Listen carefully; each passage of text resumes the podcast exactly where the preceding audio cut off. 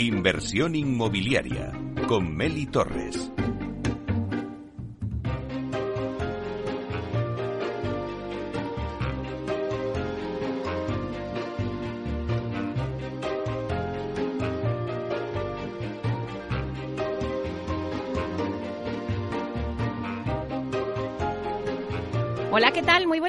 Y bienvenidos a Inversión Inmobiliaria. Hoy hablamos del mercado residencial y de cómo va a evolucionar en los próximos meses, ya que llevamos unos días un tanto revueltos en el sector, ¿no? Ayer el Congreso aprobó la Ley de Vivienda con limitaciones en el precio de alquiler, entre otras cosas, y si a esto le sumamos pues la subida de la inflación, la subida de los tipos de interés, también el aumento de los costes de construcción que arrastrábamos, pues nos preguntamos cómo va a evolucionar el mercado residencial a lo largo ya de este año.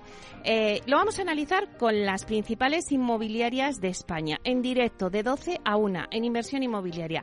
También lo podéis escuchar en los podcasts en nuestra página web capitalradio.es y si estás en el metaverso, en el edificio de Centraland, también nos puedes escuchar porque ya estamos presentes en el metaverso. Somos el primer programa inmobiliario que estamos en el mundo digital de la mano de Datacasas Protec. Así que ya comenzamos.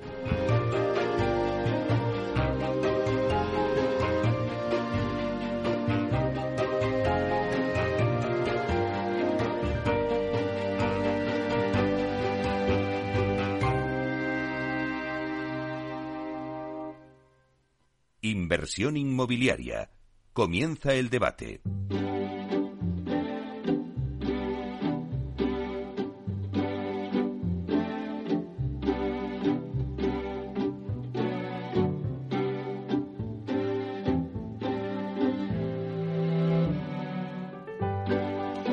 Pues esta sintonía que escuchamos nos anuncia el tiempo del debate y como os decía un poco en la introducción, vamos a hablar de la situación actual del mercado residencial, pues cómo va a evolucionar en los próximos meses.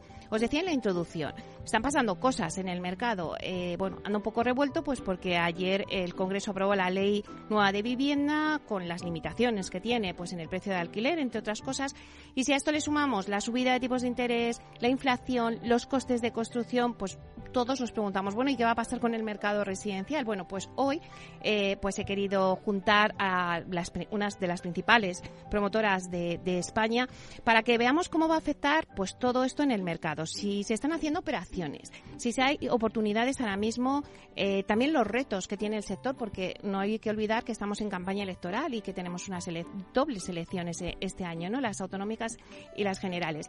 Bueno, pues ¿Cuáles son los planes de negocio de las compañías inmobiliarias? Todo ello lo vamos a analizar con los directores de operaciones de las principales inmobiliarias del panorama español que paso a presentaros. Bueno, pues en primer lugar eh, tenemos con nosotros a Luis García de Malo de Molina, que es director de operaciones de Aidas Homes. Buenos días, Luis. Buenos días, Mary. Un placer, encantada de que estés aquí. Luego le sigue Fernando Hernández, que es director también de operaciones de Neynor Home. Buenos días, Fernando. Buenos días, Mary. Encantado de estar aquí contigo. Bueno, ya tenía yo ganas de verte, que hacía tiempo que no venías. bueno, luego también está Eduardo Carreño, director de operaciones de Metro Acesa. Buenos días, Eduardo. ¿Qué tal? Buenos días. Pues un placer tenerte aquí también con nosotros. Y también Aurelio Rodríguez, director de operaciones de Hábitat Inmobiliaria. Buenos días, Aurelio. Muy buenos días y gracias por la invitación. Bueno, pues la verdad es que me siento privilegiada porque es un lujo teneros aquí en esta mesa y con la que está cayendo. Que bueno, pues vamos a empezar a analizar cositas. Venga, eh, sí que me gusta hacer una ronda primero y yo creo que esto, pues esta ronda se la merece un poco la actualidad, ¿no? Eh, mm, es verdad que antes comentábamos un poco fuera, pues bueno, pues que vosotros os dedicáis a la promoción pura y dura de venta de viviendas y que a lo mejor no os puede afectar tanto lo de la ley de vivienda, pero sí que al final afecta al mercado de, de vivienda, creo, en general. Entonces, quiero que me contéis cada uno de una forma breve, pero las sensaciones que tenéis vosotros ahora mismo de lo que está ocurriendo ahora mismo en el mercado y lo que venimos eh, ya eh, pues soportando, ¿no?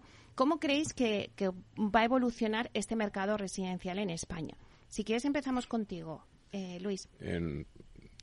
¿Te refieres a, la ley de la vivienda, lo que va a afectar? sí, podemos empezar por la ley de la vivienda, venga. Bueno, no lo sé muy bien, pero sí podemos anticipar que, bueno, no, no va a ser. Eh, aunque todavía queda mucho porque la ley es, eh, es poco técnica, eh, sí que vemos que, bueno, la regulación de precios en el alquiler no va a favorecer al acceso a la vivienda, que es el gran problema que tenemos ahora en España, principalmente para los jóvenes. Eh, y se permiten muchas o se van a permitir muchas cosas en la ley que, creemos que pueden dañar eh, ciertos desarrollos tenemos un problema de suelo muy grande y cualquier asociación ahora va a poder con mucha facilidad llegar a paralizar eh, cualquier desarrollo. Con lo cual, el principal problema que tenemos en España, que es la producción de suelo, eh, aparte de los costes de construcción y demás, pues mm, tenemos serias dudas de que esta ley vaya a favorecer eh, la fabricación de suelo. ¿no? Eh, bueno, podemos extendernos mucho más, pero, bueno, si quieres, como una pequeña introducción, preocupación, preocupación, diría yo con la nueva ley. Muy bien. Fernando, ¿cuál es tu opinión? Sí, bueno, totalmente de acuerdo con Luis. la verdad es que no ayuda una ley de este tipo al sector. Eh, entendemos que perjudicará al, avance del mismo, entre otras cosas la creación del suelo. Otro, otro tema que, que, veo es que, los posibles inversores que haya para, para alquileres, pues que, que, ya no, no, no, no encuentren tan atractivo nuestro mercado y puedan y puedan pues retraerse en, esas inversiones entonces eso sí que puede afectar y que puede ser un, tema que, que también eh, dificulte el avance del sector en los próximos meses, años. Bueno, a ver, te toca a ti. Eh, Eduardo. Pues a, ver, yo le diría sorpresa, doble sorpresa. Sorpresa, y luego podemos entrar en datos y con más detalle. Sorpresa por el buen comportamiento en general del mercado de obra nueva, con un inicio 2022 mm, fantástico una desaceleración la mitad, la segunda mitad del 22, pero un arranque de 2023 eh, muy prometedora y sorpresa por una ley de vivienda que yo creo que todos creemos que no va a solucionar el problema principal para lo que se supone que está que está creada. Eh, no creemos que no es el no es la forma eh, ni el momento y sobre todo que ya se ha visto en otras ciudades y países que unas em, leyes similares no han llegado a, la solución que se esperaba. Con lo cual, eh, uno de los retos que llevamos escuchando estos años, que es la producción de suelo, eso no lo soluciona. Y si no hay suelo y no hay viviendas, eh, no se va a poder conseguir que los precios de los alquileres bajen. Aurelio, ¿cuál sería tu opinión? Eh, estoy bastante alineado con Eduardo. Creo que un primer trimestre bastante bueno, lo que hemos tenido las, las promotoras. sí que había un ambiente que trataba de mostrar otros datos, pero la realidad es que el trimestre ha sido bastante bueno. De cara a los próximos meses, también es cierto que las compañías tenemos unos ratios de cobertura muy altos. De, de, las ventas que tenemos para entregar en este año, por lo tanto deberíamos tener una cierta tranquilidad. Eh, a esta tranquilidad, pues evidentemente no ayuda la ley de la vivienda. Yo creo que tiene tres aspectos principales que nos pueden impactar. El primero es la limitación del precio del alquiler, ¿no? que se quiere poner Comentaba Eduardo, pues yo creo que se puede decir abiertamente, se ha ensayado en Cataluña desde 2019 y no ha funcionado. El incremento de los precios ha sido sustancialmente superior al que, se ha, al que ha ocurrido en una ciudad pues que se le puede comparar como Madrid, no sé, de un 19 a un 5%. O sea, la diferencia es realmente increíble. Eh, la otra parte que, yo creo que es la más delicada es que necesitamos seguridad jurídica. Y esa seguridad jurídica, con una situación como la que marca la ley de los desahucios o como una situación que creo que apuntaba muy bien Luis, que técnicamente esta ley todavía no está desarrollada y no sabemos cómo va a impactar en la, en la dotación de vivienda protegida, sobre, sobre todo en los suelos que están ya en desarrollo, creo que genera unas inseguridades que no son buenas para, para el sector.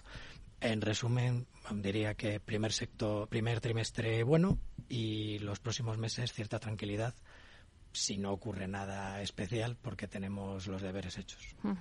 Claro, de todo lo que habéis dicho, pues yo me quedo con palabras claves como preocupación, como cautela eh, hacia el inversor, eh, doble sorpresa ¿no? por el buen comportamiento que está experimentando el mercado residencial y esa necesidad de, seguridad jurídica ¿no? de que apuntabas. Bueno, pues esto es como una lluvia de ideas en este momento eh, tras la, bueno, pues la aprobación de la ley ayer del Congreso. ¿no? Pero sí que me gustaría que ahondamos un poquito más. Vosotros os sabéis los números, os sabéis cómo está el mercado y el inversor que nos está escuchando quiere saber de primera mano de vosotros ¿Cómo veis la situación a nivel de mercado residencial? Ahora ya vamos al mercado residencial de vivienda. Entonces, Em, vosotros me imagino que en vuestros planes estratégicos de estas grandes compañías, pues tenéis previsto unos planes y estáis viendo ya a mitad de casi de año que vamos cómo va a acabar el año o cómo se está evolucionando, ¿no? Sí que me gustaría que me comentarais vuestros planes, a ver, con el mercado, porque no hay que olvidar que a pesar eh, de todo, pues hemos tenido, a pesar de, como decía eh, Eduardo, que ha ido bien el mercado, pero claro, hemos tenido una subida de tipos de interés, eh, la, inflación, los costes de construcción, entonces todo esto ha afectado al mercado indudablemente. Entonces vamos a ver un poco cuáles han sido vuestras percepciones en este primer semestre del 2023 y también cómo va a continuar. Ahora doy la vuelta a la ronda y empezamos con Aurelio. Bueno, quizá el, la mayor amenaza se ha comentado por encima es que mm, tenemos un desequilibrio enorme entre la oferta y, la demanda. No somos capaces de producir eh, las viviendas que la sociedad está demandando. Eso realmente, eh, bueno, hay, hay, datos publicados de finales del año 2022. El MITMA decía que se han visado 110.000 viviendas y el INE publicaba que se han creado 210.000 hogares. Evidentemente no estamos siendo capaces de atender a la demanda. Entonces, quizá eh, el reto al que nos enfrentamos en este, bueno, en fin, este lo que queda de año y a futuro es realmente ese. Necesitamos que tanto las administraciones, eh, necesitamos que se agilicen los, los planes, los desarrollos de suelo y que se pueda fabricar el suelo finalista necesario para que cubramos las necesidades que hay ahora mismo en la sociedad. Eh, bueno, hay, hay ciertas publicaciones recientes, como la de BBVA Research, que yo creo que era muy interesante porque hablaba de una caída este año del 30% en transacciones, pero la focalizaba, sobre todo el ajuste, en la segunda mano. Realmente la obra nueva prácticamente no iba a tener ningún ajuste y estabilidad de precios, estabilidad de costes y bueno, hacia el año 2024 pues crecimiento otra vez probablemente. Claro que esa falta de suelo es la que precisamente Luis eh, comentabas tú antes, ¿no? Si no se tiene eh, el suelo para desarrollar, ¿cómo se va a hacer más vivienda, no? Exacto. Eh, pero bueno, ahora mismo hay todavía mucho suelo finalista eh, por fundamentales ahora mismo el real estate está viviendo un buen momento a pesar de todo lo que estamos viviendo, subidas de tipos de interés, inflación de costes de construcción, toda la, guerra de Ucrania y demás. A pesar de todo eso, estamos viendo que el real estate está teniendo un comportamiento muy resiliente. Eh, mm, la media de los que nos han comprado vivienda a nosotros eh, se han hipotecado en un 52%, lo cual quiere decir que eh, hay todavía mucho ahorro en las familias y, los promotores estamos muy poco endeudados, con lo cual, por fundamentales, estamos viviendo en un momento que es dulce para, para el real estate. Las ventas nos lo están soportando, nosotros hemos empezado nuestro ejercicio ahora en marzo, pero es que empezamos el ejercicio con un 75% de las ventas del año ya hechas, ¿no? Y de las del año que viene estamos por encima de, un tercio de las, del objetivo de ventas.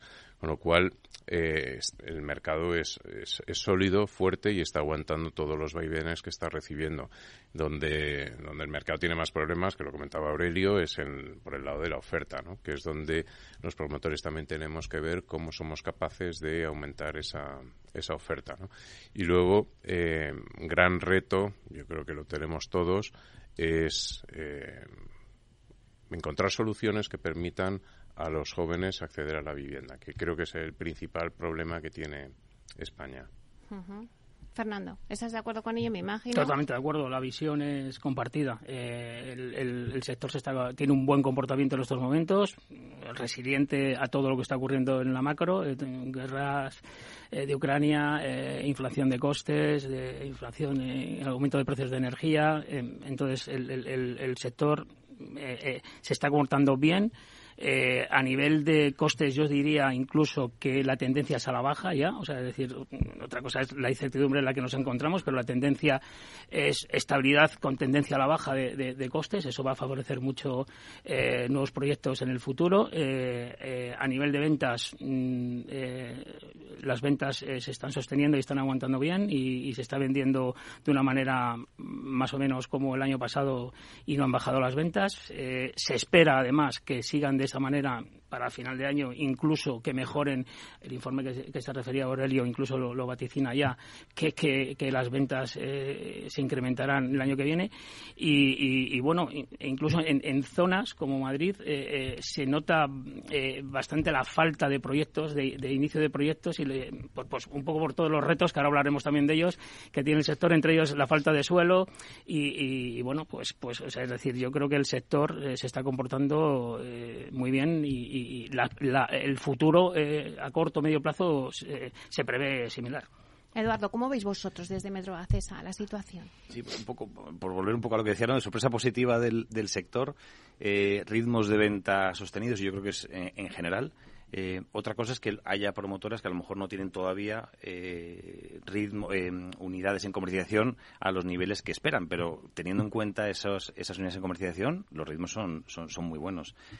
a nivel de precio de la vivienda, pues un año 2022 con, con incremento importante. Es verdad que ya a principios del, del 23 se está desacelerando, lo cual es, es, es algo completamente normal en transacciones, se hablaba a finales del año pasado, bajan las transacciones, ha sido un año récord, o sea, año récord desde el 2007. Claro, desacelerar no quiere decir que, que, se haya parado el mundo a nivel de transacciones. Lo que pasa es que es verdad que veníamos de unos trimestres eh, con unas subidas de transacciones eh, enormes. la obra nueva está muy potente dentro del porcentaje de esas transacciones del año. Es verdad que los datos del INE coge, coge registro que son dos meses después de los notarios. Entonces, es verdad que esas transacciones, que hoy, en enero, ha sido el mejor enero desde hace, desde hace eh, más de 10 años, es verdad que lo que vamos a ver es que las transacciones van a ir eh, bajando, lo cual es lógico después de un año después de un año eh, fantástico. Costes de construcción, pues bueno, después de después de la subida que ha habido, eh, que se que se relajen un poco, pues creo que nos viene bien a todos. No se ha parado el mercado, no se ha parado las ventas. Claro, ¿a costa de qué? Pues a costa de subir precios y también los promotores hemos tenido que asumir parte de, de ese margen.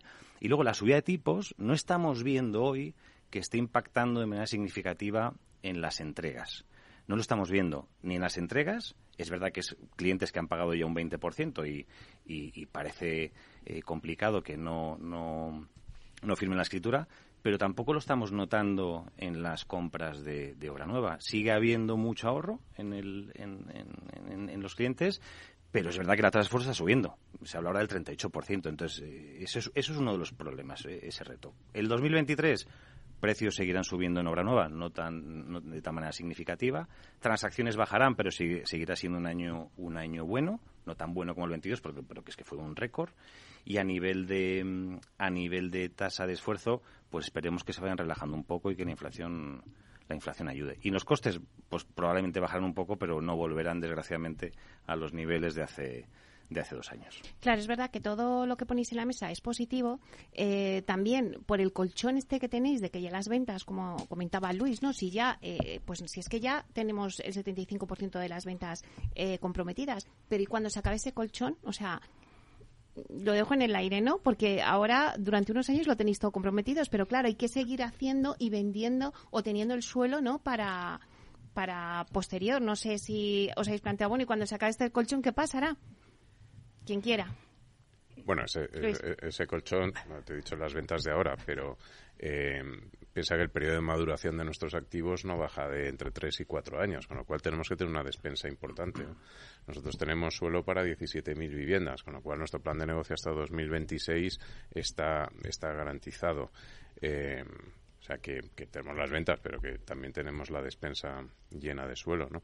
Eh, yo creo que lo hemos comentado todos y estamos todos bastante alineados que el mercado está soportando todos los vaivenes que está recibiendo de, porque es que cada día es una noticia nueva no no pasamos de, no sé dentro de dos meses tendremos otra nueva no y aún así pues seguimos seguimos tirando. Creo que donde realmente hay que trabajar mucho y tenemos que poner mucho esfuerzo es en es en la oferta Ahora mismo no hay capacidad en España para pasar de esas 100.000 viviendas cuando sí que hay demanda, ¿no? Y, la preocupación es que pues el cliente inversor, que pues en España somos un país de propiedad, pero somos el país de Europa con mayor eh, vivienda en propiedad. Tenemos una escasez de vivienda en alquiler. eh, necesitamos que el capital eh, extranjero entre y apueste por la vivienda en alquiler. Eh, ahora mismo, con la aprobación de la nueva ley, pues nos surgen muchas dudas y, yo creo que hay mucha preocupación por cómo va a evolucionar y qué va a pasar con ese capital que tiene que venir para, para cometer todo este tipo de, de inversiones. ¿no? Nosotros en, tenemos muchas de nuestras promociones son vivienda protegida eh, tenemos más de 11 promociones con fondos para vivienda en alquiler y aparte de eso, pues estamos como socio gestor en, eh, con, la Comunidad de Madrid, con el Plan Vivi, con 3.600 viviendas, ¿no? Pero bueno, eso es lo que está en marcha. Lo que va a venir después, pues, pues nos preocupa qué pueda pasar con la ley de la vivienda para, para cometer todo este tipo de vivienda tan necesaria en España, ¿no? La vivienda en alquiler. Bueno, pues si os parece, vamos a coger un poquito de aire, ¿vale? Para eh, relajar un poco, pero eh, sí que ha dicho Luis algo muy importante que ahora nos vamos a meter, ¿no? Y es ahora mismo, pues estamos en campaña electoral, el 28 de mayo, ya las primeras elecciones eh, a nivel autonómicas, y entonces vamos a ver qué retos, ¿no? Tiene el sector, bueno, pues para enfrentar estas elecciones y a ver qué, qué va a pasar. Lo analizamos luego a la vuelta.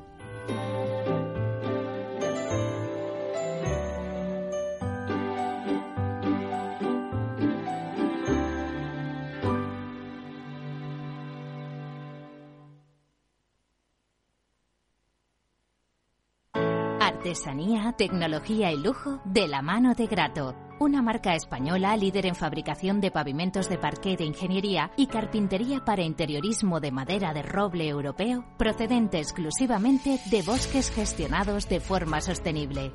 Grato te ofrece las mejores calidades para tus proyectos residenciales y hoteleros, fabricando tanto parqué de ingeniería como cocinas, puertas, armarios y muebles de baño con exclusivos diseños, siempre con trato directo de fábrica.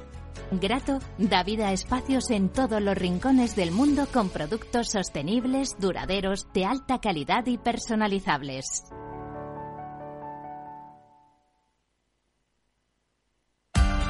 Capital Radio. Escucha lo que viene.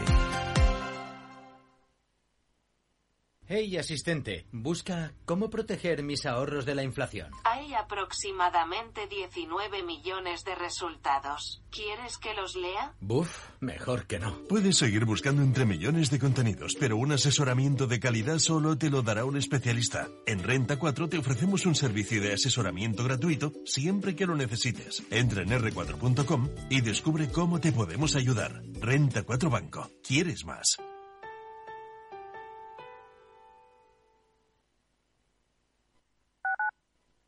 Capital Radio, Madrid, 103.2 FM. Donde tú ves trabajadores, el Instituto Regional de Seguridad y Salud en el Trabajo se ocupa de la prevención de sus riesgos laborales. Comprometido con la vida. Infórmate cómo en el 900-713-123. Comunidad de Madrid. Disfruta de la mejor cocina gallega en Montes de Galicia. Todo un clásico moderno en el barrio de Salamanca. Disfruta de la variada dieta atlántica, de las mejores carnes y pescados tratados con respeto y transparencia y regados con una de las mejores bodegas de la zona. En grupo, en familia o en pareja, Montes de Galicia te ofrece el espacio perfecto en cada ocasión.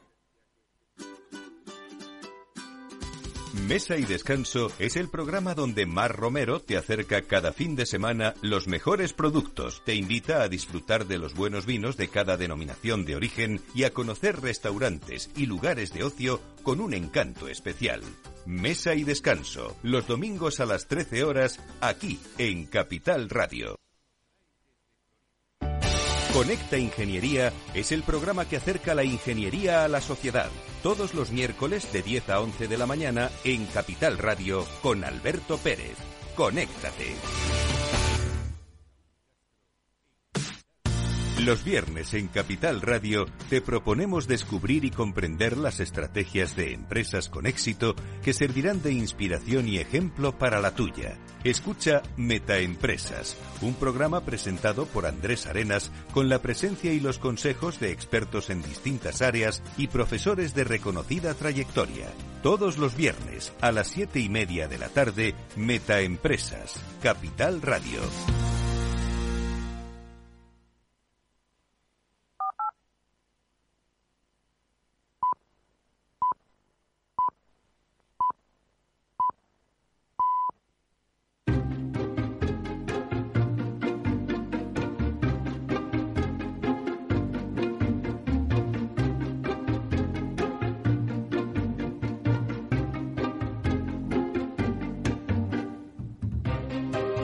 Inversión inmobiliaria con Meli Torres.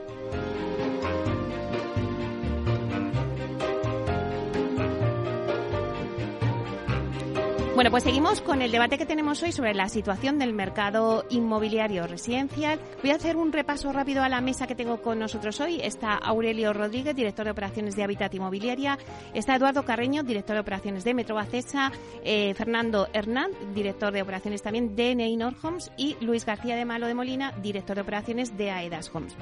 Me he quedado antes que yo creo que es importante, bueno, pues estamos en medio de, campaña ya electoral, tenemos las elecciones autonómicas, luego las generales. Sí que me gustaría que analicemos un poco, mira, no nos vamos a meter con los políticos, ¿vale? Porque vamos a pactar, bueno, venga, vamos a ser un, poco político correctos eh, y nos vamos a centrar en el mercado inmobiliario, pero bueno, sí que me gustaría que, que pues me hicierais así una lluvia de ideas de vosotros de decir, bueno, eh, qué retos tiene el sector para que cuando llegue, quien llegue a, a gobernar, pues tenga en cuenta a lo que se tienen que enfrentar ahora mismo el mercado, ¿no? Eh, pues empezamos, pues a ver, por quien queráis, venga. Pues si quieres, bueno. Fernando, eh, venga. Dale, dale. Eh, eh, yo creo que hay dos retos. Tiene ganas, ya va, ya ganas, ya, tengo ganas de, va a abrir aquí el melón. De, de, avanzar todos estos temas, ¿no? los dos retos fundamentales, yo creo que, que, además entiendo que todos vamos a estar de acuerdo. La primera es puesta de suelo en, inmediato a, para que para que podamos desarrollar todo ese suelo y podamos y podamos avanzar con, con, nuevas promociones y eso es un reto que tienen ahora mismo los organismos públicos y los políticos para para que realmente el sector siga creciendo y, y, y, de hecho además es la palanca que puede hacer que realmente los precios no sigan al alza porque si si como hemos comentado antes hay una descompensación muy grande entre la oferta y la demanda eso eh, lo único que, que puede hacerlo corregir es eh, el que realmente se, se compensen y, que y, provoque que realmente los precios eh, eh, se equilibren o bajen, bajen o, no sigan subiendo. Y, otro tema para mí muy importante que yo creo que el sector y, que, y que además los organismos públicos tienen que actuar son la falta de mano de obra o la escasez de mano de obra que tenemos, mano de obra cualificada que tenemos en el sector. es decir, esto sí que puede provocar también pues que incluso aunque tuviésemos suelo, si no tenemos mano de obra para hacerlo, pues nosotros estamos, eh, eh, nos pondríamos a ejecutar proyectos. Eh, antes comentábamos, nosotros ahora mismo tenemos 8.000 viviendas. En, en comentábamos un poco lo de que si se nos acaba el parque o, entonces tenemos 8.000 viviendas en marcha, tanto en proyecto como licitación como en, en 5.000 en WIP, ¿no? Entonces, quiero decir, yo creo que las compañías que estamos aquí estamos apostando, por supuesto, por el desarrollo de proyectos, 15.000 viviendas en, en banco de suelo, es decir, que todo eso llega un momento que, hay que seguir desarrollando. Entonces, y todo eso no podremos hacerlo si no tenemos una mano de obra cualificada que nos que nos que, aporte y, que ejecute todas estas obras. Eduardo, que veía que sentías con la cabeza. Sí, o sea, estoy de acuerdo. aparte de esos dos grandes retos, ¿no? La mano de obra, hombre, yo entiendo que hoy eh, a un joven le dices que tiene que estar en un andamio poniendo ladrillos, pues, pues, pues no es nada sexy, yo lo entiendo. Mm. Pero claro, eh, es que es un problema, un problema muy importante, que hoy es un problema, pero es que entre unos meses va a ser un, drama. Entonces tenemos que buscar soluciones entre todos para ver cómo, cómo soluciona. Además, perdón, solo por aportar un dato, eh, eh, en el 2008 el 9% de, de, los trabajadores tenían menos de, de, 55 años. Ahora han pasado al 26%. Eh, y a la contra, en, el 2008, el 25% de los trabajadores tenían menos de 30 y ahora mismo está en el 9%. Entonces, eso está claro que los jóvenes eh, no, ven atractivo este sector y, eso habrá que regularlo de alguna manera porque realmente nos quedaremos sin mano de obra. Fijaos que en, las obras que os habrán pasado seguro, el, otro día en una, pues se ha jubilado un grupo ah, de edad y no tiene sucesión. Y eso pasa. Y entonces, claro, ya no es que, que no haya, es que la que hay eh, pues en unos meses, por la edad que comentas, van pues, bajando. Entonces, es, es, es, un reto. El reto solo que escuchamos eh, como retos de hace muchos años ya empieza a ser un problema muy grave. Es un tema de oferta y demanda. Si no hay suficiente oferta, pues es que los precios es complicado que no, que, no se tensionen. Y luego, otro reto, aparte de la sostenibilidad, eh, un sueño. O sea, un sueño. Ojalá, mm, lo antes posible, podamos escuchar, leer en prensa, escuchar en la radio que los promotores estamos aquí para ayudar y que somos parte de la solución. Porque es que al final somos como los malos de la película y estamos aquí para ayudar. Eh, y sin nuestra colaboración y nuestra ayuda no lo vamos a lograr. Entonces, ojalá que algún día aparezcan los titulares gracias a las promotoras eh, se ha ido solucionando el problema. Eso es, eso es un sueño, más que, más que un reto. De hecho, ya estamos ayudando en algunas zonas, como por ejemplo Barcelona o como por ejemplo el Plan Vida de Madrid. Estamos eh, con colaboraciones público-privadas, 4.500 viviendas que vamos a hacer de alquiler asequible para poder fomentar eh, esa ayuda al mercado y que los jóvenes puedan acceder a ese alquiler. pero, sí, pero sigue pareciendo... ayuda, sí, sí, pero bueno, que, que, bueno, ahí estamos. Es decir, que nos prestamos a ello y por supuesto estamos, estamos en ello. Aurelio. es que es cierto que estamos constantemente hablando de la colaboración público-privada, ¿no? Y que parece ser una de las herramientas que deberíamos poner en marcha para que pudiésemos dotar de ese servicio que hay una parte de la sociedad que no tiene, ¿no? Pero la realidad es que parte de esa colaboración público-privada debería ser esa imagen que se está vertiendo en los medios de comunicación de nuestro sector y que se, se, tratase de cambiar a una imagen muchísimo mejor porque realmente estamos aportando muchísimo para cubrir esa necesidad que tiene nuestra sociedad. Luis lo apuntaba antes, estamos todos focalizadísimos, queremos resolver el problema de los jóvenes. En la Comunidad de Madrid se ha hecho alguna pequeña experiencia que pudiese ayudarlo.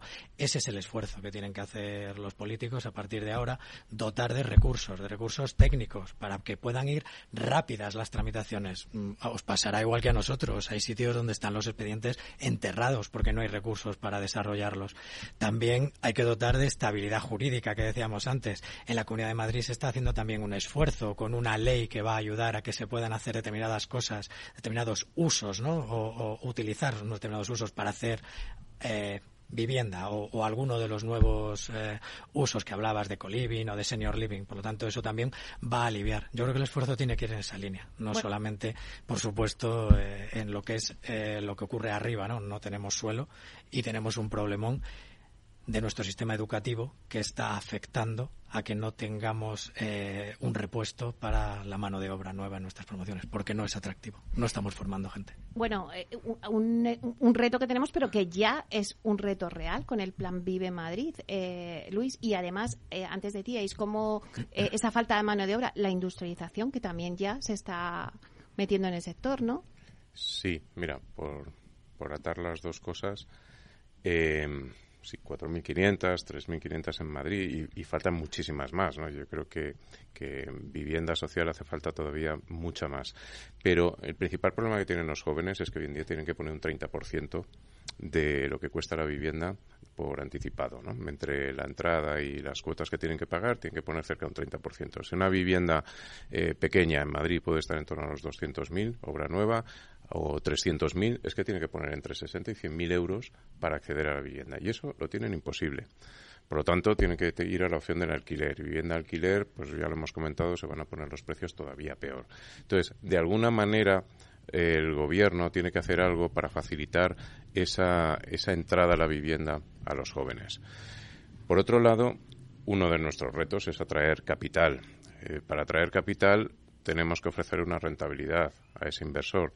Hoy en día los márgenes están muy reducidos. La subida de costes de construcción eh, pues ha hecho que la tarifa de ventas no pueda absorber toda esa subida y los márgenes se vean más apretados. Por lo tanto, tenemos que conseguirlo vía rotación de activos.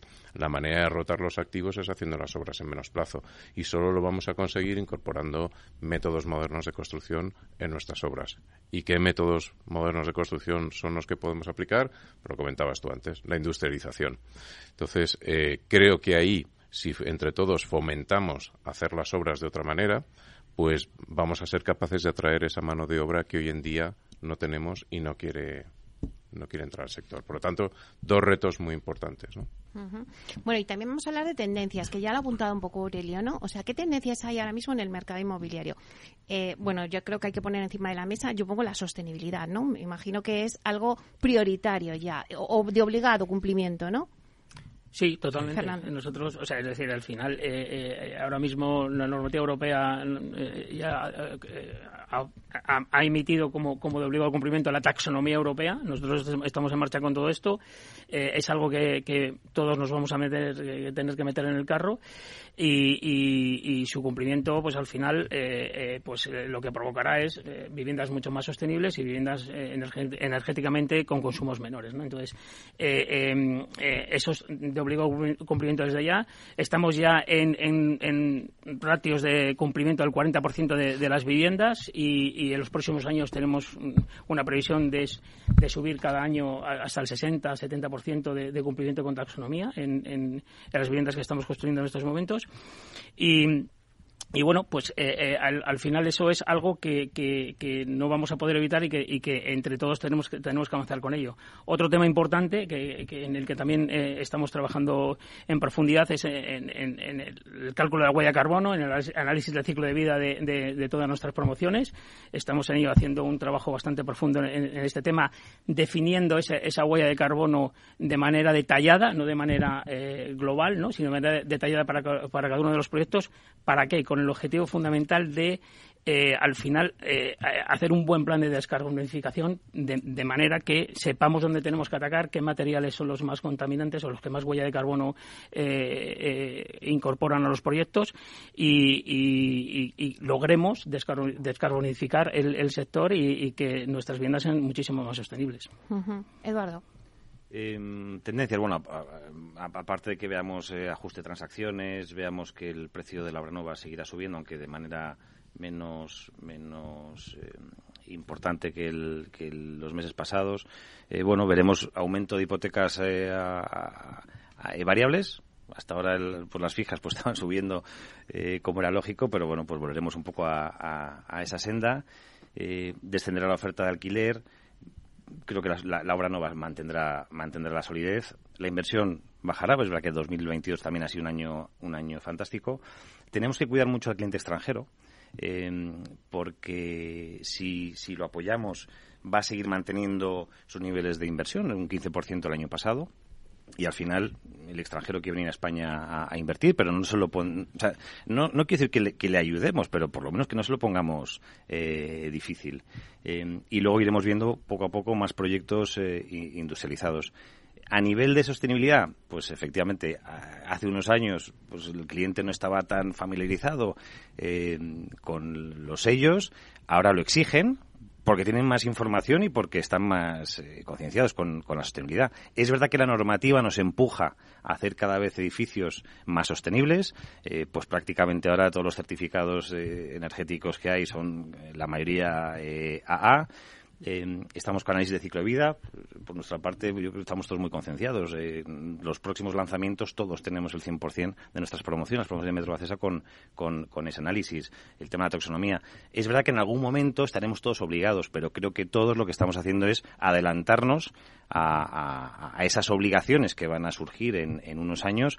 Primero, porque van a llegar. Entonces, pues cuanto antes entremos, mejor. Y segundo, porque el cliente, así como ahora sabe eh, certificados y está muy informado, todo esto de análisis de ciclo de vida, huella carbono, nos lo van a empezar a exigir. Aurelio. Bueno, yo creo que estamos todas las compañías eh, muy concienciados de la innovación también, pero la innovación en todo nuestro proceso, no solamente una innovación en construcción, que evidentemente mediante la industrialización es ya el presente, no el futuro, tenemos que lo estamos ya afrontando todos todos tenemos promociones en las que utilizamos elementos industrializados o, prefabricados pero también todo el resto del, proceso estamos introduciendo una gran cantidad de elementos innovadores. Yo os quería hablar de uno en concreto en el que nosotros hemos sido pioneros y que ha tenido muy buena acogida en el mercado y es que hemos lanzado un proyecto de e-commerce por el cual todas nuestras viviendas pueden ser compradas a través de la página web con una tarjeta haciendo una reserva. Digamos que hemos simplificado la manera de la compra de, esa vivienda y la hemos acercado pues a otros sectores, ¿no? Que ya lo tenemos absolutamente interiorizado y naturalizado. Esto eh, da para otro debate, ¿eh? Aurelio, esto da para otro debate aparte, me lo voy a apuntar. Vale. Bueno, la realidad es que puedes hacer todo el proceso hoy en día en una página web. Puedes ver toda la documentación comercial, puedes llegar incluso a pagar con la tarjeta a tu vivienda y puedes incluso firmar los contratos digitalmente hoy en día. Por lo tanto, todo el proceso creo que se ha acercado mucho a lo que la sociedad está demandando, ¿no? las nuevas generaciones están demandando y que está en el resto de, de nuestros sectores. Y fijaos, si ha tenido éxito que el 20% de nuestras ventas que llevamos ya en este año han sido a través de ese sistema. Por lo tanto, la acogida ha sido realmente buena, ¿no? Em, la industrialización, evidentemente, creo que no va a dejar de ser una tendencia. Eh, es cierto que ahora se habla más de sostenibilidad, pero la industrialización tenemos que continuar eh, todos apostando por ella porque resolveremos esos problemas de mano de obra, resolveremos eh, otras cosas, costes, tiempos que se harán con la industrialización Y en cuanto a sostenibilidad, eh, Fernando lo apuntaba. Hoy en día estamos todos apostando por la taxonomía. En, en nuestro caso, por el tamaño de compañía, el número de personas, no nos aplica, pero da igual. Lo comentaba Eduardo. Estamos ahí desde el principio porque creemos que es lo que tenemos que hacer. Eh, va a afectar de una manera eh, mucho más allá de lo que nos pensamos, porque en realidad lo que está diciendo la taxonomía es que una inversión sea sostenible y a eso es a lo que nos dedicamos. Nosotros tenemos que conseguir financiación, nuestros clientes tienen que conseguir financiación y también nuestras compañías, nuestras compañías pueden recibir inversiones, pueden recibir a inversores extranjeros y esos inversores invertirán siempre y cuando cumplas con esos criterios de, taxonomía y de sostenibilidad. En cuanto a sellos que comentaba Eduardo, cada uno estamos apostando por eh, nuestro camino. En nuestro caso, estamos trabajando en un proyecto muy bonito con AENOR, y seremos, si no la primera, de las primeras compañías que certifiquemos nuestras, nuestras promociones con el sello de sostenibilidad de, de AENOR, edificio sostenible, y la verdad es que estamos ilusionadísimos con el proyecto porque creemos que AENOR pues, es una marca de gran prestigio y absolutamente reconocida en, en nuestro país. Luis. Eh, sí, lo, lo decía Aurelio, hoy en día eh, la sostenibilidad de empresas como las nuestras la tenemos ya en el ADN porque para acceder a la financiación eh, ya te lo están exigiendo. Entonces nosotros nos estamos adelantando a lo que dentro de unos años va a ser obligatorio para todos. Em, ¿Qué medidas estamos tomando? Bueno, pues nosotros adquirimos el compromiso de reducir las emisiones de CO2 eh, para 2030 en un 50%. Y eso eh, que parece fácil, pues, pues es bastante complicado. Estamos introduciendo eh, estructuras prefabricadas en nuestras obras, baños industrializados, como sabes, eh, en la incorporación de carpinterías de aluminio ya recicladas que vienen de, reciclado postconsumo, eh, la utilización de hormigones sostenibles. O sea, cada vez más los proveedores también están incorporando todos los temas de sostenibilidad. Y entonces estamos captando todos ellos.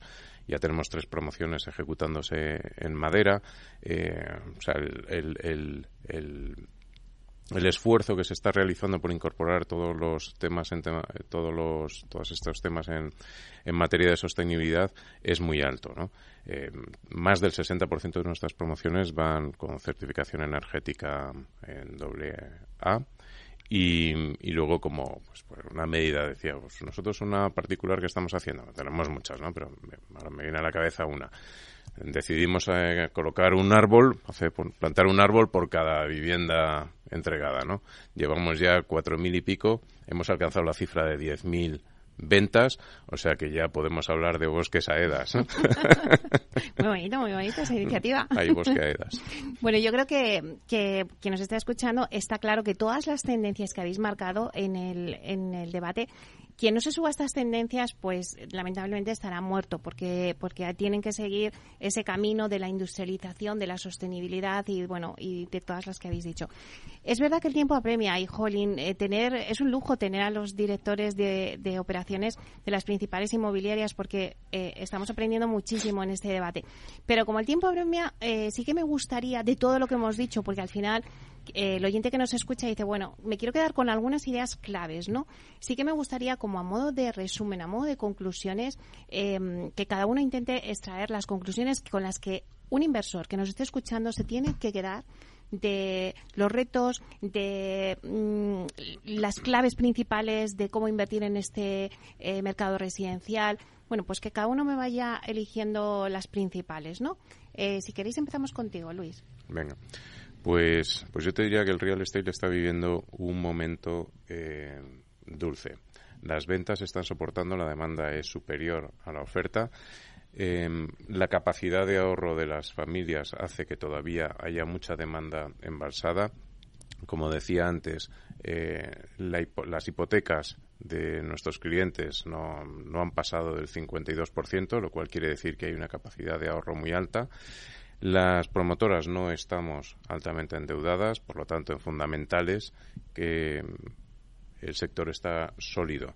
Nuestro ticket medio ha pasado de 330.000 el año pasado a cerca de 380.000, o sea que, que, esa capacidad de resiliencia de nuestros clientes está viéndose claramente eh, y tanto en ventas como en capacidad de, compra. Y, yo te diría que, que, donde tenemos que trabajar mucho en los próximos años es desde la, la oferta, que es lo que hemos comentado todos. Fernando buenas perspectivas en, en, general para el sector, eh, solidez de entidades financieras, eh, eh, el aporte de las familias a las hipotecas medias del 23%, algo totalmente asumible todavía dentro de, esos números. Y, en general, como ya hemos comentado, pues eh, un futuro que pasa por, por esos grandes retos que, de los que hemos estado hablando y que, y que bueno, pues que debemos pelear todos por ellos para, para que el, sector siga avanzando. Apuesta, apuesta por, en nuestro caso, apuesta por la coinversión para que inversores externos realmente eh, quieran invertir en empresas eh, del real estate español. Eh, les costaba más a nivel acción, en cambio, a nivel de de coinversión en joint venture con ellos. Eh, eh, eh, tenemos muchos proyectos en marcha que estamos en estudio y, esperamos avanzar en este sentido y, animar a esos inversores a que, a que entren en el mercado español porque la rentabilidad va, a ser buena y, solucionando todas estas cosas que tenemos encima de la mesa. Claro, antes hablabas de que ya para acceder a esa financiación pues se necesita el tema de la sostenibilidad, los bonos verdes, o sea, todo es que ha avanzado muchísimo el sector en esto, ¿no? Sí, la financiación, eh, si, si, no tienes eh, un grado de sostenibilidad, eh, los, los, inversores no, no, no, van a confiar en nosotros. Entonces, todo eso lo tenemos que cumplir sin duda para, para conseguir esa financiación. Eduardo, ¿cuáles serían tus conclusiones de todo este debate? Bueno, de, lo que hemos hablado, en un sector hoy en día muy sólido, en el que el arranque del 2023 es esperanzador, a pesar de que desde a nivel leyes pues eh, no están o no estamos yendo por el camino que desearíamos, pero, pero esa solidez eh, eh, está ahí. Em, un momento muy bueno especial para la obra nueva. La segunda mano, las transacciones algo bajarán, pero, pero la obra nueva va a seguir sólida con aumento de transacciones y con aumento de, precios. Mm, el gran problema es la oferta y la demanda, entonces para un inversor yo que le diría es un gran momento para invertir eh, primero porque la oferta, desgraciadamente, y eso es, y eso es un, problema, se, va, se va a reducir, eh, pero todavía hay en el mercado proyectos eh, en el que ese retorno que podrán obtener, tanto si, en este caso inversores para alquiler, va a ser un retorno muy, muy, muy importante. Para el pequeño inversor es un gran momento. Además, la entrega se da dentro de unos meses o incluso dentro de dos años si todavía no ha empezado la obra. Entonces es un buen momento para para que puedan ahorrar ese 30% que hablamos, 20% de contrato más, más luego el 10% de, de gestión e, impuestos. Van a tener un producto que hoy en día es mucho más sostenible que hace unos años, porque la normativa así lo exige y porque las grandes promotoras estamos apostando eh, fuertemente por, por adelantarnos a esas, a esas exigencias de sostenibilidad. Y para los inversores más enfocados a alquiler, eh, sigue siendo un gran, un gran momento. Es verdad que no hay tanto solo finalista.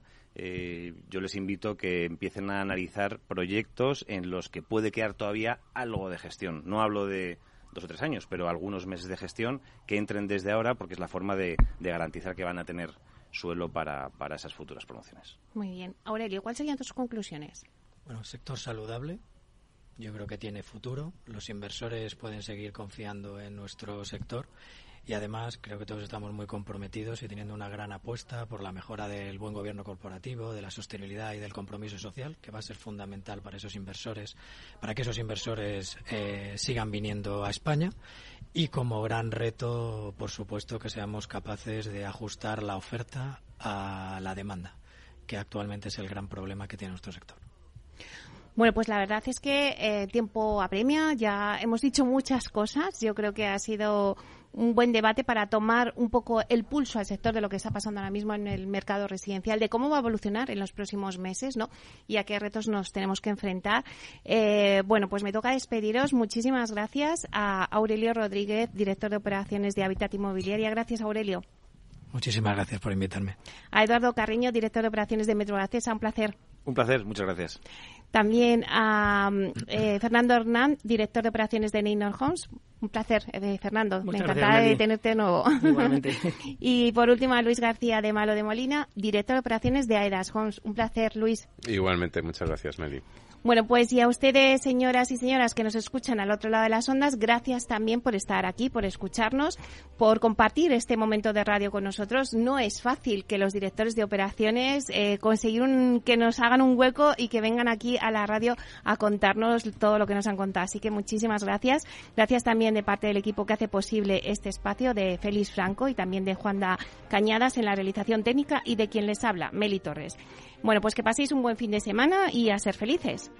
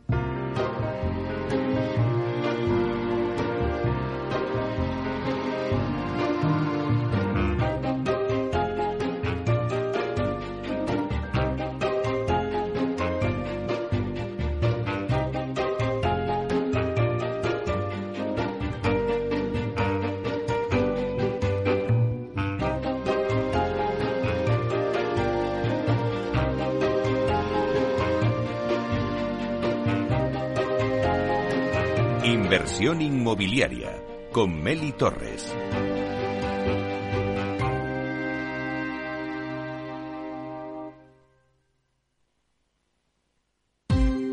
Ya no estamos en la era de la información, estamos en la era de la gestión de los datos y de la inteligencia artificial. El tratamiento inteligente de estos datos proporciona un valor enorme a las empresas en sus procesos de negocio. En Piper Lab ayudamos a nuestros clientes a tomar decisiones de negocio basadas en datos. Escúchanos todos los lunes en el espacio de Big Data de Capital, la Bolsa y la Vida. Capital Radio, Madrid, 103.2 FM.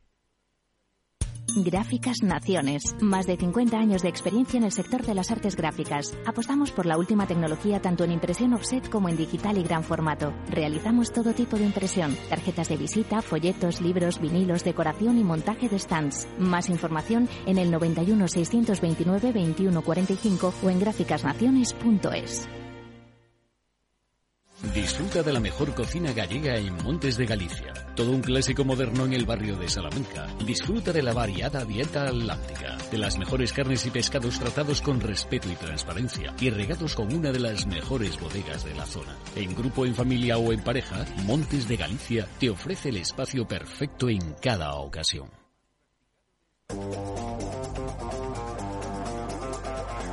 Hoy estás aquí y mañana En cualquier parte. Llega a Capital Radio el primer programa sobre el metaverso de la radio. Todos los lunes a las dos y media de la tarde nos desplazamos por las ondas a diferentes universos con Selena Niezbala y el equipo de la Frontera VR. Sintoniza Metaverso en la Frontera y teletranspórtate con nosotros. ¿Sabes cuál es el mejor dial para escuchar Capital Radio? Tu móvil. Ya tienes disponibles las versiones de iOS y Android de Capital Radio.